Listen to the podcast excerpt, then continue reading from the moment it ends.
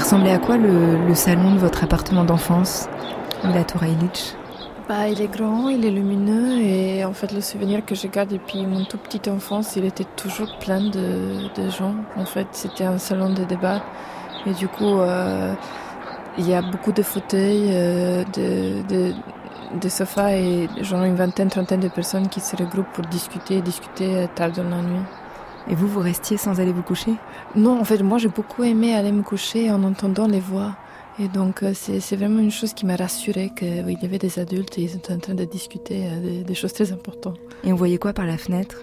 Bah, Par la fenêtre, c'était un peu spécial. C'est un appart qui est sur un carrefour et en face de nous, il y a le ministère de la Défense et la Cour suprême de la Serbie un hôpital. Et du coup, il y avait toujours des choses à voir, des manifestations, de, la police, euh, des gens qui se font arrêter. Euh, pendant le bombardement, évidemment, des soldats. Donc euh, voilà, il y avait toujours un, événement politique à regarder par la fenêtre. Et il y a des objets qui sont toujours là depuis lorsque vous étiez petite jusqu'à aujourd'hui? Euh, dans l'appartement, bien sûr. Bah, tout l'appartement était meublé par mon arrière-grand-père et, rien n'a changé depuis. Et du coup, tous les meubles sont vieux et c'est plein de, vieux objets, des, choses qu'on, que même aujourd'hui, il y a des choses que je découvre quand j'ouvre un tiroir ou un armoire, il y a quelque chose qui tombe de, euh, de l'intérieur et, il, faut, il, faut, toujours que je demande à ma mère d'expliquer c'est à qui, ça appartenait à qui. Et c'était un appartement où vous vous sentiez protégée? Enfin, je me suis sentie très protégée dans cet appartement jusqu'au début de la guerre.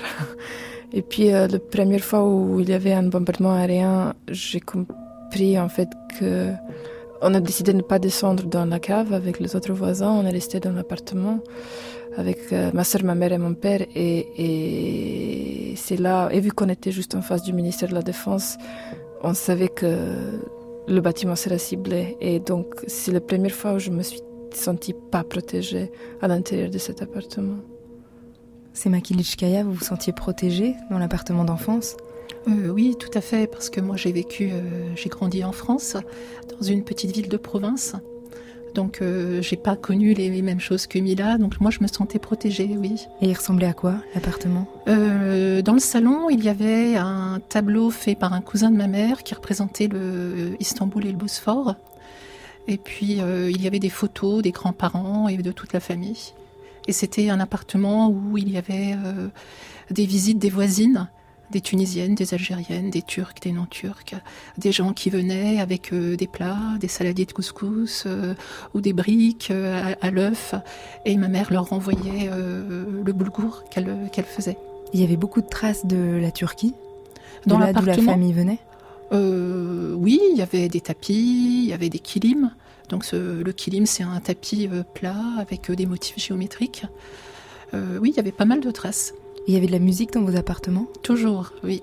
Alors mon père écoutait beaucoup de la musique arabe parce que moi je suis, euh, enfin, on est originaire de la frontière euh, syrienne, et donc il écoutait Oum Kalsoum, il écoutait euh, euh Farid al-Atrash, et des gens plus du, du Moyen-Orient. Il écoutait aussi des chanteurs turcs comme Zeki Müren, et donc j'ai grandi avec ces sons-là, ces sonorités.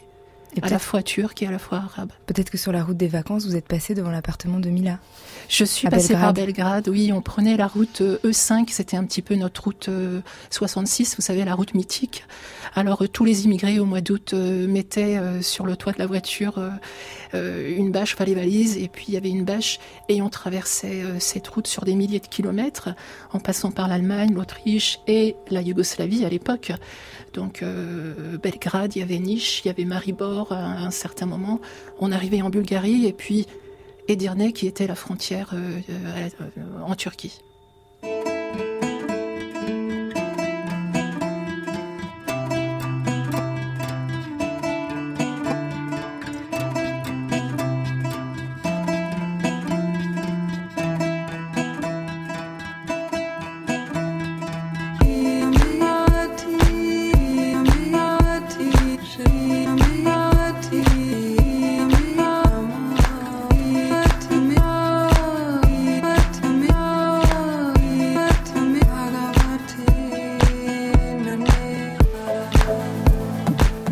Ça t'arrive de parler politique avec ton papa Oh non, jamais. Non, j'ai jamais parlé politique. Est-ce que par exemple, quand il y a un, programme politique à la télévision, comme dernièrement il y a eu Laurent Fabius, est-ce que tu as envie de regarder? Ah non, je peux pas regarder autre chose. Qu'est-ce que tu aimes bien regarder? N'importe des films, des, des matchs de tennis, de, foot, des émissions.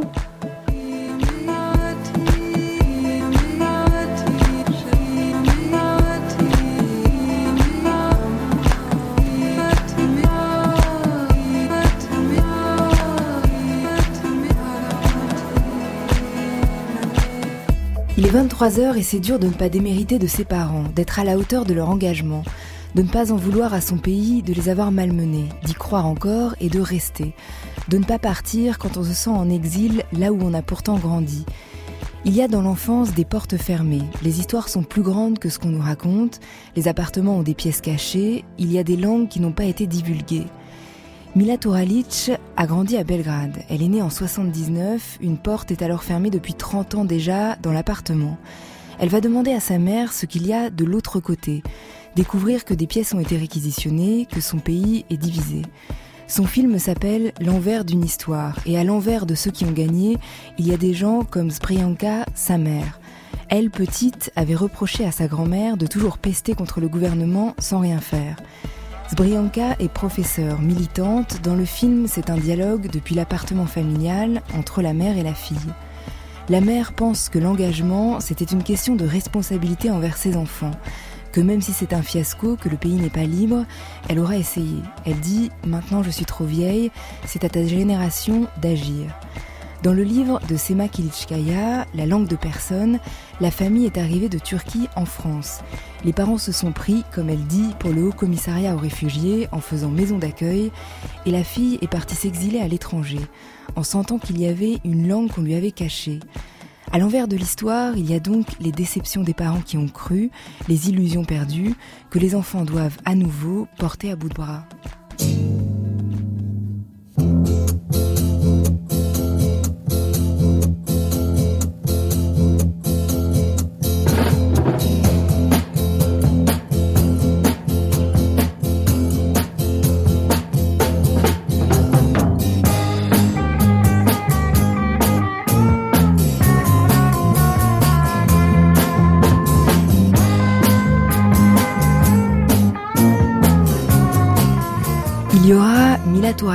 Pour son film L'envers d'une histoire. Il sort au cinéma le 24 octobre.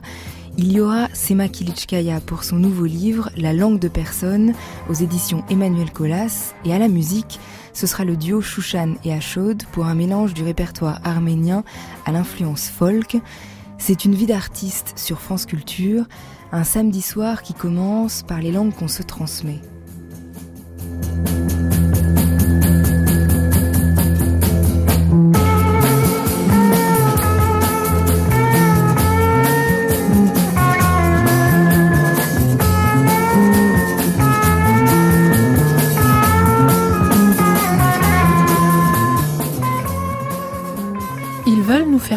Que les langues ont été forgées dans le feu de la discorde, au point culminant de la tour de Babel, qu'elles sont, à l'image des peuples qui les parlent, irrémédiablement inconciliables, irréconciliables. Ils veulent nous faire croire que les langues séparent. Mais nous voyons bien que chaque langue vibre de l'écho d'une autre, qu'elle diffuse l'éclat disparu du commencement des choses. L'espace infini du langage n'est autre que la vaste caverne de résonance de toutes les langues. Langue perdue, étouffée, oubliée, mordue, arrachée, avalée, soustraite, divisée. Langue morte, éteinte. Mais aussi langue ressuscitée, ranimée, langue poreuse, amie, fraternelle, et toujours vivante, bien vivante, en constante expansion, laborieuse, active, créant sans cesse des galaxies nouvelles, et des constellations inexplorées.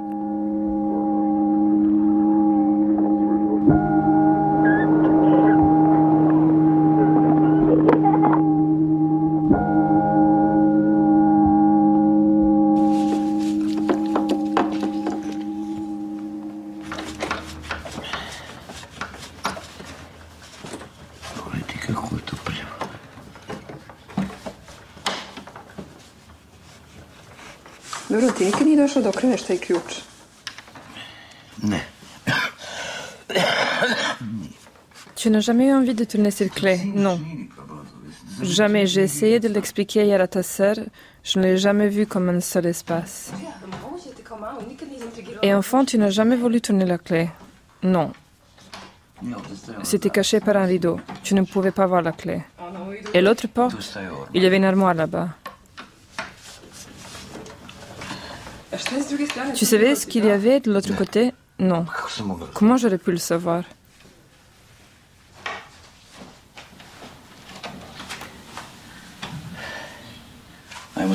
Allez, faisons l'autre.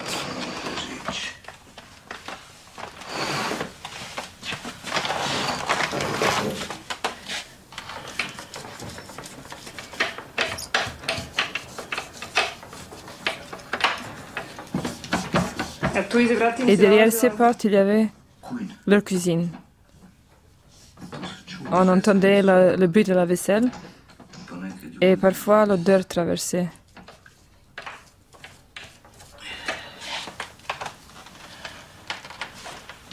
Le café.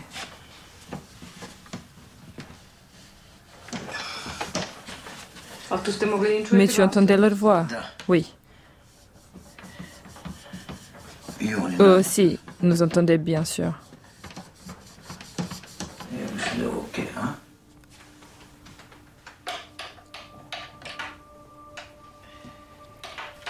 C'est un extrait du film L'envers d'une histoire, Milatour Illich. On entend en fait votre voix et celle de votre mère que vous avez traduite. Et là, c'est le tout début du film. On s'intéresse à la serrure de cette porte qui a été fermée depuis des décennies. Est-ce que quand vous grandissez, vous, vous avez euh, la sensation, la conscience de cette pièce qui a disparu, de ces pièces qui ont disparu dans l'appartement? Pas du tout. Du coup, euh, j'ai grandi dans, dans un appartement qui avait trois pièces et dans le salon, en fait, il y avait deux portes qui étaient euh, fermées à clé.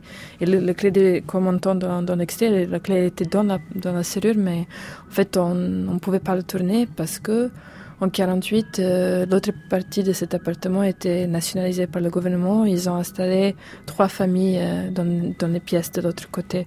Et du coup, moi, en grandissant, pour moi, c'était juste comme ça. C'était la vie, c'était mon appartement. Je me suis jamais vraiment interrogée sur le fait qu'il y a cette porte condamnée et, surtout qu'il y avait des voix qui traversaient, que nous, on entendait des gens invisibles de l'autre côté, que eux, sûrement, ils entendaient euh, la vie de ma famille. Mais c'était juste euh, comme ça. Et c'est que quand j'avais euh, une vingtaine d'années, quand le communisme a disparu comme un système, que j'ai compris que, euh, alors que le cadre idéologique ou le cadre politique qui imposait une telle situation n'existait plus, nous, on vivait encore dans un espace qui était complètement défini par ça. Et c'est là où je me suis dit qu'il y a quand même, qu'en fait, qu'il y a une histoire qu'on est en train de vivre que, que j'aimerais bien travailler. Et donc vous filmez là où vous habitez en fait. Comment vous avez euh, invité la caméra chez vous, chez votre mère, entre vous deux? C'était très compliqué. Euh, déjà, c'est très compliqué d'introduire la caméra dans un espace si intime et si personnel comme sa propre maison. Euh, déjà, à l'époque, quand j'ai commencé le film, je me suis pas vraiment fait l'idée que ce serait moi qui allais faire l'image parce que je me sentais pas au niveau forcément de, faire un film comme ça. Mais tout de suite, j'ai compris que c'était nécessaire parce que dès qu'il y avait quelqu'un d'extérieur qui venait, euh, ça changé complètement la dynamique euh, de la situation. Et du coup, je me suis mis à apprendre, à maîtriser la caméra en même temps que filmer. Et c'est un travail qui a pris presque cinq ans. Déjà parce qu'il fallait habituer tous les gens qui fréquentaient cet espace, du coup ma famille, euh, des amis de la famille, euh, que s'il vient pour une soirée, un dîner, il y aura moi avec un caméra qui, qui allait le filmer pendant qu'il mangeait. Déjà très vite, j'ai appris qu'il faut pas filmer les gens pendant qu'ils mangent parce que personne n'aime ça. Du coup, il fallait attendre les petites pauses après ou euh, capter le moment avant. Mais surtout, je savais ce que j'ai cherché, c'était vraiment de reconstruire un espace l'espace dans lequel j'ai grandi. Parce que j'ai grandi dans un pays qui était profondément divisé. La guerre a éclaté quand j'avais 11 ans. C'était une guerre civile. Du coup, c'était vraiment ami contre ami, frère, contre frère dans, dans, dans leur positionnement. Et du coup, euh, vu que j'avais grandi dans une maison dans laquelle c'était très possible que les gens qui sont profondément en désaccord politique, vraiment profondément, genre pro et anti-guerre, euh, qui se réunissent régulièrement pour en parler, pour en discuter, pour le débattre. Et du coup, je voulais faire un film dans lequel il existe cet espace de conversation, de polémique, parce que j'ai trouvé qu'en dehors de ma maison, euh, cet espace d'un débat public euh, a complètement disparu. Parce que euh, on est des sociétés très divisées, les deux côtés se parlent pas, s'entendent pas, se respectent pas, et du coup c'est comme si la possibilité de dialogue a disparu. Je voulais faire un film qui le crée. Et vous saviez que ce serait un film sur votre mère? Non, pas du tout. Pas du tout. Je pensais que j'allais faire un film dans lequel l'appartement divisé, cette porte condamnée, deviendra un microcosme, presque un huis clos qui allait me permettre de raconter à travers la chronique d'une famille l'histoire de mon pays. Le problème est que ma mère quand même a eu un parcours un peu particulier parce qu'elle était très engagée pendant la guerre comme euh, dans le mouvement de résistance contre la guerre et contre le régime de Slobodan Milosevic. Et du coup, à un moment, ce qui était censé être un travail sur la mémoire d'une famille est devenu vraiment un dialogue entre deux générations, ma mère et moi sur l'engagement politique. Sur ce, veut ça veut dire à un moment, à un certain âge, prendre la responsabilité pour l'état de la société, élever sa voix. Et du coup, c'est quelque chose que ma mère a fait pendant plus qu'une décennie, elle le fait encore aujourd'hui, alors que moi, je ne m'en sentais pas du tout capable. C'est vrai qu'on se dit, enfin, on découvre le visage de votre mère qu'ici on ne connaît pas, et on se dit que ces visages-là, justement, qui se sont exprimés, qui, qui ont été dans la résistance, on, on les a pas forcément beaucoup entendus ici, on les connaît pas forcément. D'ailleurs, les archives sont assez fortes que vous avez retrouvées. Et, très vite se pose la question de pourquoi cet engagement. Enfin, on sent que vous, c'est aussi beaucoup, c'est sur votre mère, mais sur la relation de la fille à la mère, donc vous à, à votre mère. Et très vite, euh, elle parle de sa grand-mère, justement, à qui elle demandait Mais pourquoi tu t'es plaint sans avoir rien fait? Vous, il y a un moment où vous avez pensé quand même euh, embrasser le parcours politique de votre mère, ou en tout cas, euh, quand on est étudiant, c'est des questions qu'on se pose souvent. Est-ce que vous, ça vous a traversé? Oui, bah bien sûr. Moi, j'ai fait mes études en sciences politiques. J'étais sûre que j'allais devenir un genre d'activiste engagé, pas forcément quelqu'un qui va entrer dans la politique, mais j'étais sûre que j'allais suivre le parcours de ma mère dans son engagement. Sauf que nous, on a une révolution, disons démocratique, euh, en 2000, quand j'avais euh, quand j'avais 20 ans.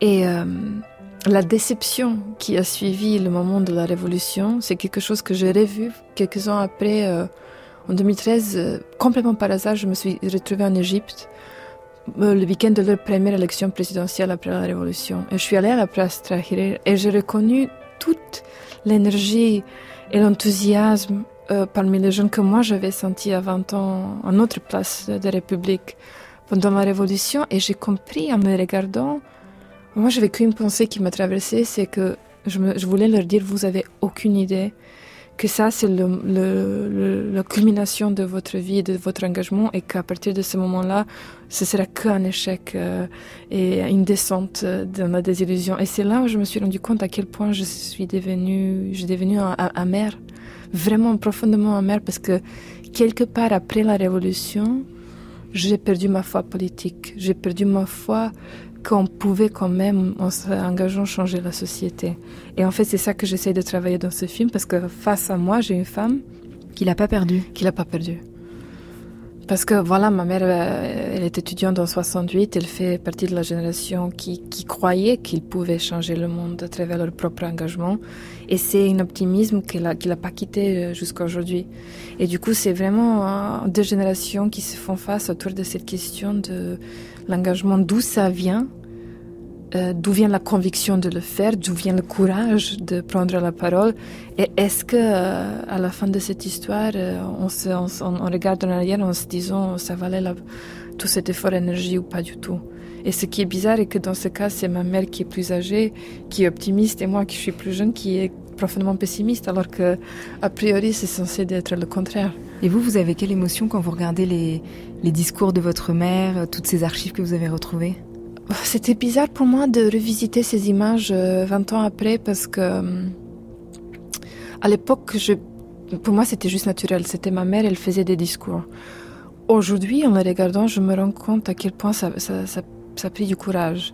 Et je voulais vraiment, en fait, il y a beaucoup de moments dans le film où j'insiste parce que j'essaie de comprendre d'où ça vient. Et en fait, pour ma mère, c'est, ma mère, c'est une telle évidence qu'elle n'arrive même pas à comprendre ma question. Et c'est là où on a un vrai euh, échange. Et s'il y a une question de transmission dans le film, c'est vraiment qu'est-ce qu'on fait avec un héritage disons un héritage moral qu'on est en train de nous passer parce qu'il y a un moment dans le film où ma mère dit ok maintenant je suis trop vieille je suis trop fatiguée c'est à toi de prendre la parole et j'avoue euh, très honnêtement que j'ose pas je sais pas quoi dire vous lui répondez moi je sais pas faire les discours. Ouais. Je sais pas faire comme toi. Ouais. Et là elle dit mais quelqu'un de ta génération doit trouver euh, sa voix et quelqu'un doit lever sa voix. Donc c'est devient euh, en fait, il y a, il y a un moment du film où, où, je pense qu'on sent un vrai malaise par rapport au fait qu'on fait tous face à, à, cette question. On va écouter un extrait du film où justement c'est un discours qu'elle-même regarde aujourd'hui.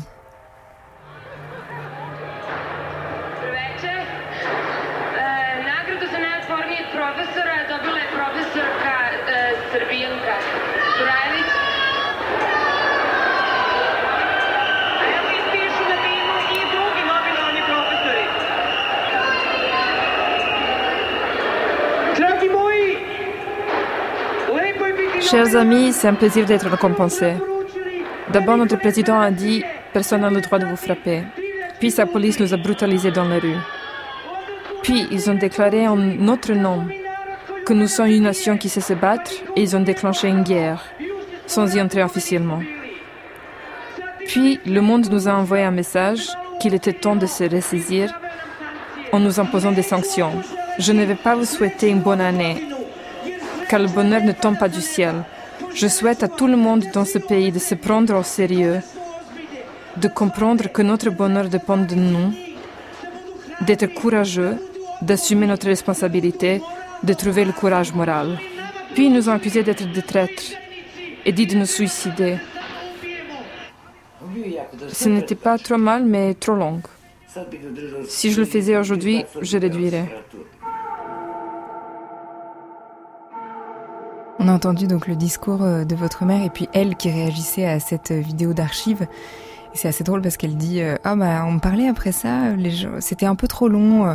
Justement vous lui dites mais tu questionnes même pas le fait que tu l'as fait, le fait que tu as eu le courage de parler et elle en fait c'est totalement naturel. C'est pas une question qu'elle se pose. Pas du tout. Et c'est ça qui m'a frappé le plus parce que j'ai compris en faisant ce film que la question centrale qui m'a travaillé, c'est est-ce que moi aussi je suis obligée de faire ça? En fait, je pense que chacun de nous arrive à un certain âge où on est face à cette question. Est-ce qu'on assume la responsabilité pour les événements qui, se passent autour de nous, surtout quand ça va pas bien, ou est-ce qu'on s'échappe? Euh, Et mon tendance, et on le voit très bien dans le film, c'est de quitter la Sébie. En fait, c'est un dilemme très profond. Euh, que j'essaie d'analyser avec ma mère et du coup voilà c'est là pour moi le cœur du film parce qu'il y a vraiment ces questions rester et se battre ou partir et chercher euh, de construire sa vie ailleurs. Et elle, euh, elle regarde comment votre choix à vous? Je pense que, évidemment, elle n'est pas contente, mais en même temps, je pense qu'elle ne se voit pas imposer un chemin ni à moi ni à ma sœur. Mais je vois très bien que enfin, c'est un, un, poids quand même de, de, de, renier à tout cet héritage euh, pour partir ailleurs du coup, mais elle est assez sage pour ne, pas trop insister. C'est Makilichkaya dans la langue de personne. Euh, la narratrice a grandi donc dans un appartement d'une famille turque qui est arrivée, qui a émigré en France. Il se pose aussi beaucoup la question de, l'héritage, évidemment, de la langue qu'on se transmet ou pas, qu'est-ce qu'on se transmet du pays. Et puis la narratrice, pour d'autres raisons, est partie aussi à l'étranger parce que peut-être euh, l'histoire euh, était un peu lourde. Et il y a aussi cette question de transmission parce que euh, ses parents, quand ils arrivent en France, c'est assez drôle, elle dit, ils se prennent pour le haut commissariat aux réfugiés, il y a tout le temps des gens chez moi, on les aide à faire les dossiers, on leur donne à manger. Et vu de la petite fille, c'est presque agaçant parce qu'en fait, ces gens-là prennent sa chambre, prennent de la place, il faut s'occuper d'eux. Il y a aussi cette question de comment on continue ce que les parents ont fait quand on était enfant l'engagement qu'ils ont eu, le, alors le l'engagement des parents de la narratrice, il n'est pas aussi politique euh, parce que ce sont des des immigrés de la première génération et puis il y avait tendance à cette époque-là à plutôt à faire profil bas parce que si on se mêlait de politique, on allait être renvoyé. Mais il y avait l'empathie, hein, donc euh, ouvrir son cœur, ouvrir sa, porte euh, à ceux qui arrivaient, surtout après les années 80, parce que le, le 12 euh, septembre 1980, il y a eu un coup d'État en Turquie. Et euh, ça a changé le visage de l'émigration turque. Avant, elle était économique et, du coup, là, elle devient politique.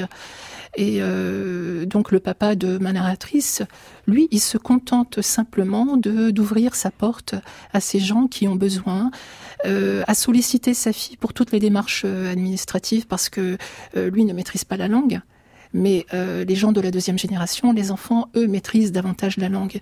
Et donc, ce sont eux qui vont euh, faire un petit peu le, le, relais administratif. Et ça, ça l'agace, ça l'agace prodigieusement. Et euh, elle rejette l'héritage de, de, ses parents, mais c'est plutôt euh, ce qu'elle rejette dans cet héritage-là, c'est euh, tout le côté liberticide, parce qu'elle est une fille. Et donc là, elle décide de, fuir. Voilà, ça c'est pour Fatma. Elle rejette même son prénom à un moment donné. Elle le francise. Comment? Elle le francise. Elle le non, elle se elle choisit le... en fait un prénom. Euh, elle, décide de s'appeler Victoria parce que la nacelle dans, la montgolfière euh, euh, du roman de Jules Verne, euh, c'est Victoria. Et donc elle décide de, voler de ses propres ailes et de, partir en choisissant un prénom qui, elle l'espère, lui ouvrira des portes plutôt que son, ce Fatma. Et dans l'appartement de, dans le film de Mila Tourailic, il y a une pièce qui est cachée. Euh, là, dans le livre, il y a comme une langue qui est cachée. Oui, c'est une langue euh, qui est le zaza. Donc le zaza, c'est une langue qui est parlée dans l'est de la Turquie. Euh, c'est une langue indo-européenne. Elle a été presque morte. C'est une langue moribonde. On assiste à un renouveau depuis quelque temps. Mais pendant des années, pendant des décennies, c'est une langue qui a été interdite. Et puis, c'est une langue qui a aussi été massacrée au sens propre parce qu'il y a eu un génocide en 1938 dans l'est de la Turquie avec euh, euh, des massacres de, toutes les populations euh, alévis. Alors les, les alévis représentent à peu près 20 millions de, de gens en Turquie. Il y en a une grande partie en immigration dans la diaspora européenne. Et euh, il fait pas bon de dire en Turquie que vous êtes alévi. Parce que les Alévis ne respectent pas les cinq piliers de l'islam. Et donc, ils ont toujours été mis à, l'index. Ils vont pas à la mosquée, ils ont leur propre euh, lieu de culte. Euh, ils croient beaucoup euh, à l'égalité entre les hommes et les femmes. Et dans leur, dans leur espace de culte, les hommes et les femmes prient ensemble, ils chantent ensemble. Il y a la musique pendant le, pendant le culte. Et donc, euh, c'est pas bon de dire que vous êtes à.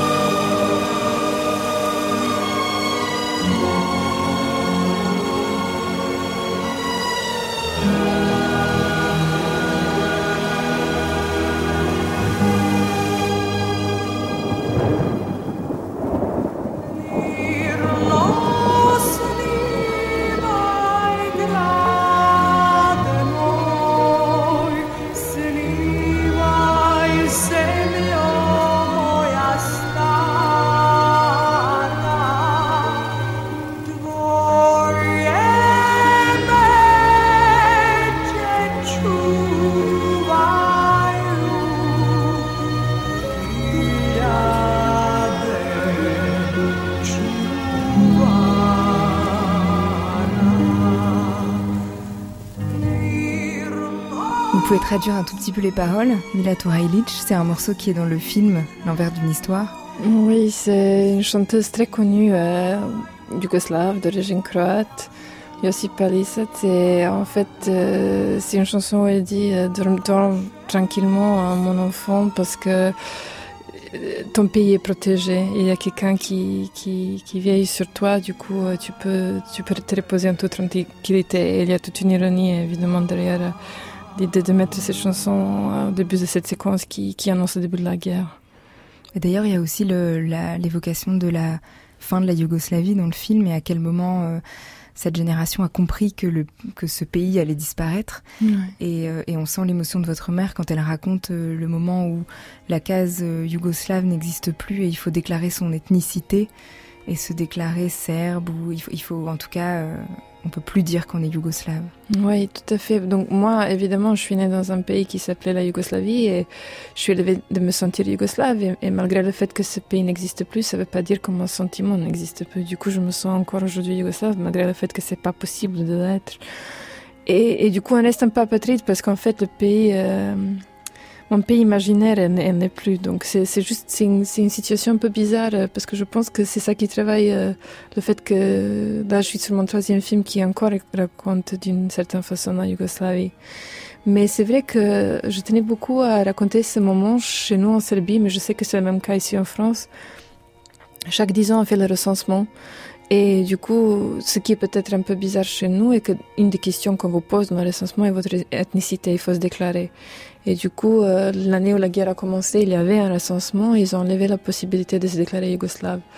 Et il y a cette scène dans le film où ma grand-mère se met à pleurer parce que c'est là qu'elle comprend qu'en fait, euh, leur idée n'existe plus. Ça veut dire que le pays euh, va, va s'écrouler. Et il y a une scène que j'ai filmée qui se passe dans le temps d'aujourd'hui où ma mère, face à cette question, dit qu'elle ne veut pas répondre parce qu'on a le droit de ne pas se déclarer. Vous, vous faites quoi pendant le recensement euh, Moi, vous cochez quoi Moi, je dis, ouais, je fais la même chose. Je, je choisis de ne pas me déclarer. Alors qu'aujourd'hui, c'est possible de dire qu'on se sent yougoslave. Ça, c'est une option. Malgré le fait qu'être yougoslave, encore une fois, n'est pas une ethnicité, c'est vraiment un sentiment, c'est pas plus que ça. Mais il y a pas mal de gens qui se déclarent, qui se déclarent yougoslaves dans le recensement, bizarrement. Et vous, vous n'avez pas déclaré yougoslave Non, je suis pas mis yougoslave. Euh, c'est bizarre parce que chez nous, euh, la Yougoslavie, euh, on le prend presque synonyme pour le communisme. Et pour moi, la Yougoslavie n'était pas forcément un pays communiste parce qu'elle prédatait l'époque communiste. Donc, euh, il y a beaucoup de raisons pour lesquelles, euh, en fait, la, chose la plus simple, c'est de, dire que je ne me déclare pas. Et on parlait de l'exil, partir ou rester. Votre mère, elle a toujours décidé de rester. Ça a toujours été très clair. Mais est-ce que vous pensez que parfois on peut se sentir en exil, même dans son propre pays? Bien, se sentir très seul. Bien sûr, et je pense que c'était le cas pendant les années 90, parce qu'il y a vraiment un moment où on se réveille et on se retrouve devant, devant des gens, parfois des gens qu'on connaît depuis voilà, l'enfance, qui te disent maintenant, en fait, nous, les Serbes, on était toujours opprimés euh, dans la Yougoslavie, on se sentait jamais yougoslave, et tout d'un coup, vous vous dites, mais qui sont ces gens avec lesquels j'ai grandi? Et je pense que c'est là où on commence à se sentir seul, parce qu'on pense on se croit partager les mêmes points de vue, les mêmes idées avec les gens. Et puis, quand la situation politique bascule autant, ce qui était le cas depuis la guerre, aussi au moment de la Révolution, vous commencez à comprendre à quel point, en fait, vous êtes un peu isolé dans, dans votre regard sur les choses. Et d'ailleurs, c'est assez marquant quand elle raconte qu'elle a été euh, virée de l'université en 99 et qu'il ne s'est rien passé, que personne n'a rien dit. Ouais. C'est bizarre parce que je pense que c'est là, euh, surtout moi, avec deux, deux, deux, parents qui étaient professeurs et presque tous les amis étaient professeurs. Moi, j'ai toujours enfant eu une idée que voilà, les professeurs qui enseignent à l'université, voilà, je, me suis dit que c'est quand même une catégorie euh, qui, protège, disons, c'est très naïf de dire ça, euh, un peu le moral du pays, disons que c'est une élite intellectuelle mais aussi morale. Et quand j'ai vu la fragilité de, de, professeurs de l'université face à un régime qui a décidé de, euh, voilà, en fait, ils ont arrêté l'autonomie de l'université. C'est là où j'ai compris que c'est pas du tout si évident euh, la décision que chacun devrait prendre. Ma mère, en ce moment-là, elle a décidé de ne pas signer ce document de, disons, d'obéissance au, régime et elle était virée pour son activité euh, résistante. Et même ça, ça lui a pas fait perdre la foi? Non, pas du tout. Bizarrement, pas du tout. Moi, j'ai vraiment, et surtout parce qu'en ce moment-là, elle était trahie par ses collègues euh, qui ont juste repris ses cours, ses classes, euh, et ils ont fait semblant comme si rien s'est passé. Je me suis dit que quand même là, il y a un déclic qui arrive, mais en fait, elle a dit non, c'est compliqué pour eux, euh, chacun a sa famille à nourrir. Et du coup, en fait, elle n'a jamais passé jugement. J'avoue que j'avais mal avec ça à l'époque. J'avais 19 ans et pour moi, les choses étaient plutôt noir et blanc. Aujourd'hui, je comprends beaucoup mieux, en fait.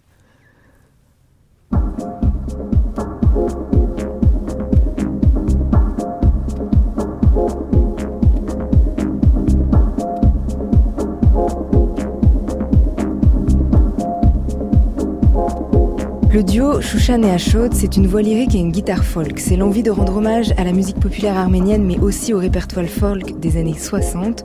Ce sont des morceaux qui célèbrent le lien qui existe entre l'homme et le paysage. Il y a souvent les montagnes, il y a souvent un amour compliqué, parfois la mélancolie, et toujours la grâce de les partager. Alors Shushan et Ashod, je m'approche de Shushan, est-ce que vous pouvez nous dire quel est le premier morceau et qu'est-ce qu'il raconte? Bonsoir Aurélie. Le premier morceau euh, que nous allons interpréter s'appelle Yesaren Gukai. Euh, c'est un morceau qui a été euh, collecté par Komitas. Donc c'est une chanson populaire arménienne collectée par Komitas, qui fut prêtre et musicologue arménien et l'un des grands pères fondateurs de la musique arménienne moderne. Yesaren Gukai, ça veut dire je venais de la montagne. Et c'est l'histoire d'une rencontre, ou plutôt d'une re-rencontre, puisque c'est un homme qui revient chez une femme qu'il a follement aimée. Euh, chanson très lyrique, puisque euh, l'homme raconte combien euh, les larmes de cette femme lui brûlent le cœur et combien son amour a fait refleurir l'arbre desséché qu'il était. Et c'est quoi les sentiments qui vous traversent, vous, quand vous chantez? C'est très divers, ça peut être de la mélancolie, ça peut être du grand bonheur, ça peut on revient vraiment, enfin tout est très, tout est très lié, tout est très excessif et lyrique. C'est le retour aux racines aussi de chanter en arménien. Pour nous, nous autres Français d'origine arménienne euh, du XXIe siècle. Et le paysage que vous avez en tête quand vous chantez, que vous fermez les yeux? Il n'y en a qu'un seul, c'est la montagne. La montagne, la montagne et les églises euh, en pierre euh, à perte de vue.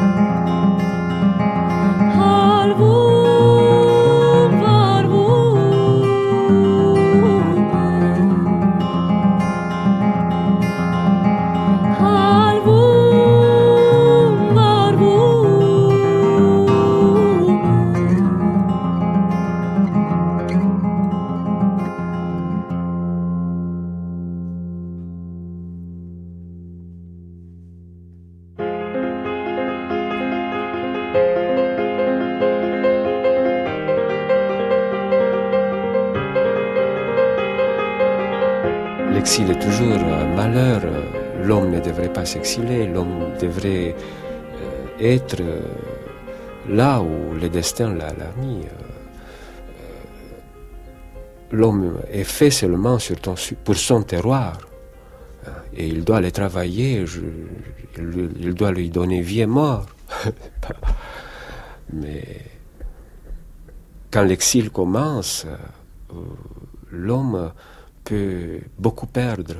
Il peut perdre, euh, parlons même euh, avec des, mots banals, il peut perdre son âme. Il peut devenir un rien dans son âme. J'en connais de ces gens-là qui ont tout perdu. Alors, euh, ces gens-là auraient dû mieux rester en Roumanie. Euh, la racine, c'est la chose la plus belle que nous avons. Et je crois que c'est du devoir de chaque euh, homme qui a coupé cette racine, de la replanter dans l'autre pays et la garder. Donc, euh, euh, je resterai roumain jusqu'à la mort. Et en même temps, je resterai français jusqu'à la mort. Et euh, ensuite de, de, de, l'exil, j'ai gagné un amour pour toutes les terres de, l'homme. je suis italien, espagnol, anglais. Enfin, toute l'Europe est à moi.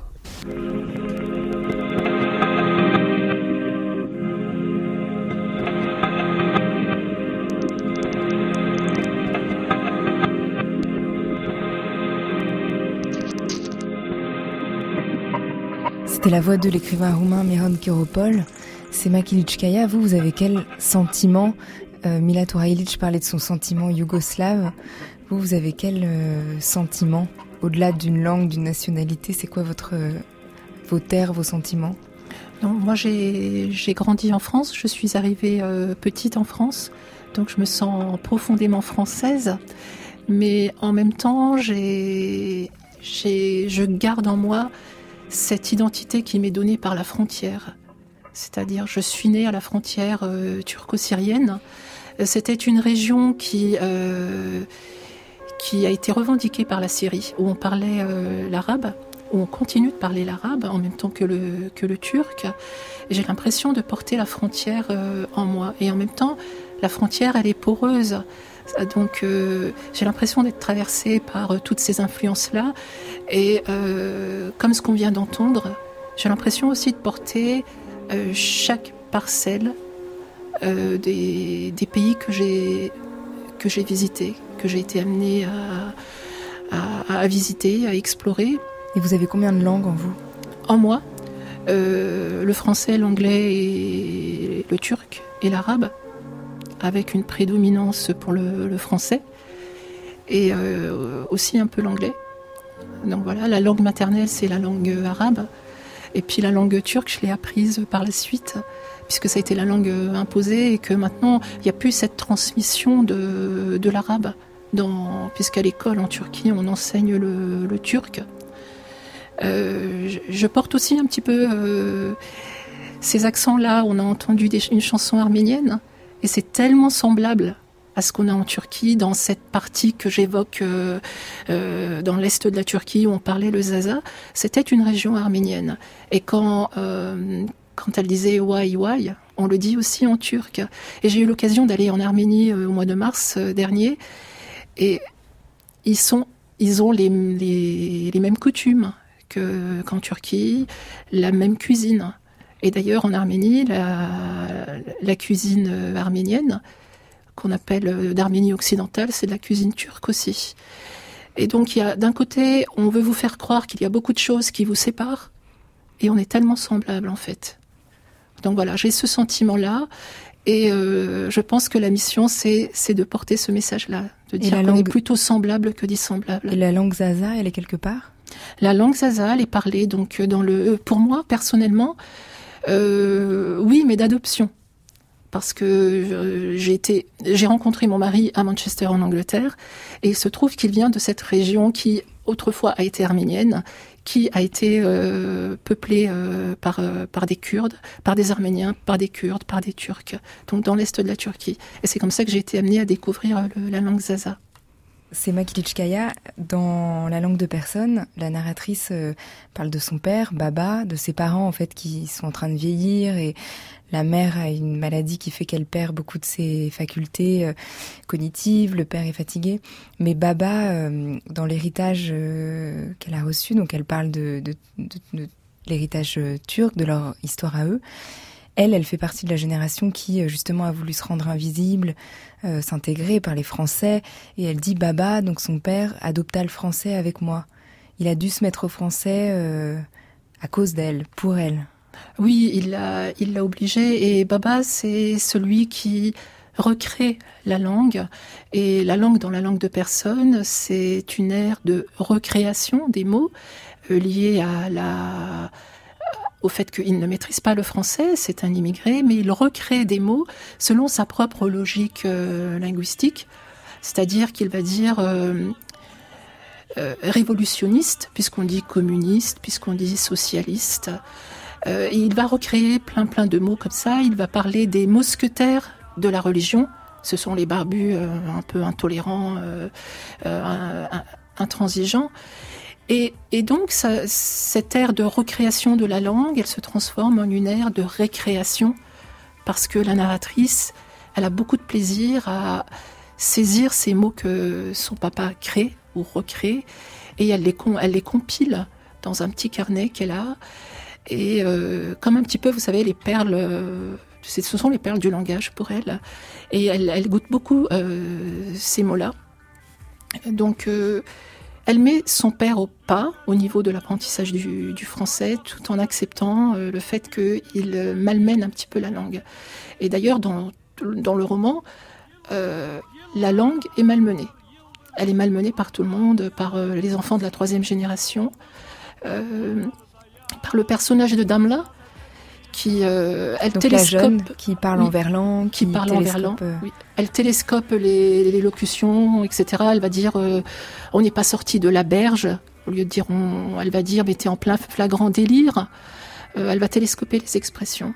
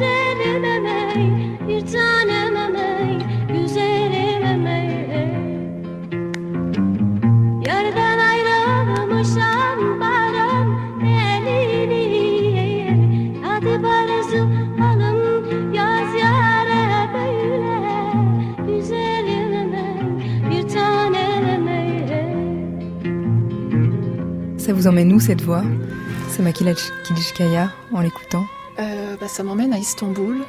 Ça m'emmène euh, aussi en, Angleterre, où j'ai rencontré mon mari. Euh, parce que c'est par lui que j'ai fait connaissance de Zelda Bajan et des morceaux qu'elle compose. Ça m'emmène aussi dans cette période de, l'immigration où en Angleterre on, était très politisé avec les associations, et ce sont d'ailleurs les, associations de la diaspora en Turquie qui ont permis un petit peu de, qui ont favorisé l'éveil de la conscience à Lévis, ce dont je vous parlais tout, tout à l'heure. Et voilà, ça m'emmène sur les rives du Bosphore à Istanbul, et là je longe les rives du Bosphore. On va s'approcher de minuit avec Shushan et Ashot. Quel sera le dernier morceau? Le prochain dernier morceau s'appelle Hovarek. C'est une, euh, une, sorte de supplication euh, aux éléments de la nature qu'un berger fait, donc une chanson assez mystique. Euh, ce berger invoque tous les éléments, les montagnes, les nuages, le, le vent, pour qu'ils soufflent en lui et qu'ils apaisent son chagrin.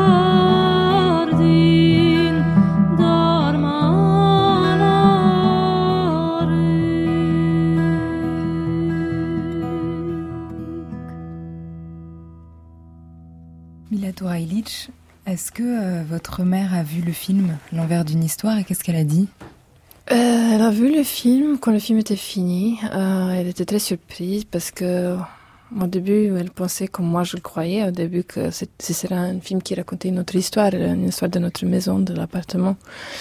Et du coup, pendant le montage, moi j'ai compris que le film il serait un peu sur quand même, il, raconte quand même son parcours et son engagement et j'ai décidé de ne pas lui dire parce que je voulais pas ni lui mettre la pression ni qu'elle s'en rende compte pendant que je filmais.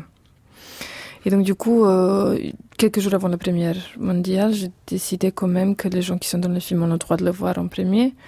Et du coup, j'ai fait une petite projection dans une salle où j'ai invité une douzaine de gens qui sont dans le film en leur disant que j'avais quand même besoin de savoir qu'eux, ils étaient plutôt d'accord, qu'ils se sentaient confortables avec ce que j'ai fait, mais que c'était trop tard de changer quoi qu'il ce soit.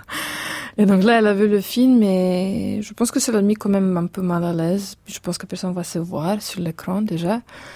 Mais euh, à la fin de cette histoire, je pense qu'elle a réagi juste comme une mère, parce que ça m'a pris cinq ans de faire ce film, parce qu'il y avait des hauts et des bas, il y avait des moments où je pensais que j'allais jamais le finir, et je pense que c'était juste un grand soulagement pour elle de savoir que sa fille sont sorties. Mais euh, c'est que après on a commencé à voyager un peu ensemble, on a fait pas mal de, de projections ensemble, des débats après le film, surtout aux États-Unis, on a fait une tournée, et je pense que c'est là où elle a, elle a accepté. Euh, le message qui passe, disons, surtout euh, la réflexion que le film invite les gens à faire et que se sont quand même maintenant beaucoup plus à l'aise.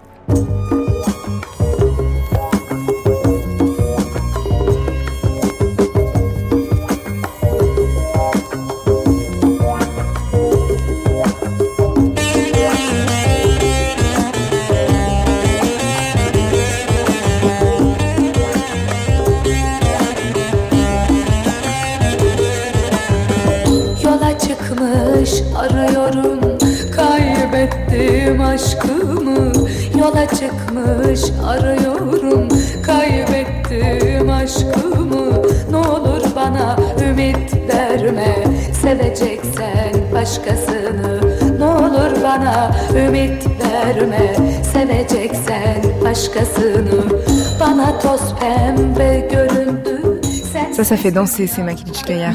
oui, il n'y a pas que moi qui danse. Et Chouchan et Achod qui dansent oui, en studio. Oui. Oui, c'est des musiques que vous entendez dans les mariages, et puis ça parle d'amour, et puis euh, ne me donne pas de faux espoirs. Donc euh, oui, ce sont des musiques qui ont bercé aussi mon enfance, et puis euh, que j'entends assez souvent. C'est parfait pour aller vers minuit et pour finir cette émission. Ne me donne pas de faux espoirs.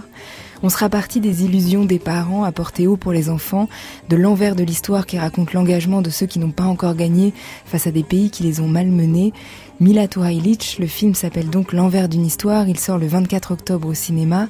La langue de personne, c'est le roman de Sema Kilchkaya, il est aux éditions Emmanuel Colas. Merci beaucoup à Chouchan et à Chaude pour la musique. Avant la nuit, je dis merci à Inès Duperron pour la préparation de l'émission. Merci à Lionel Quentin pour la réalisation et à la technique ce soir. Merci à Romain Lenoir et Antoine Espel. Vous écoutez France Culture, il est presque minuit, dans quelques instants ce sera demain, ce sera dimanche et ce sera l'heure des nuits.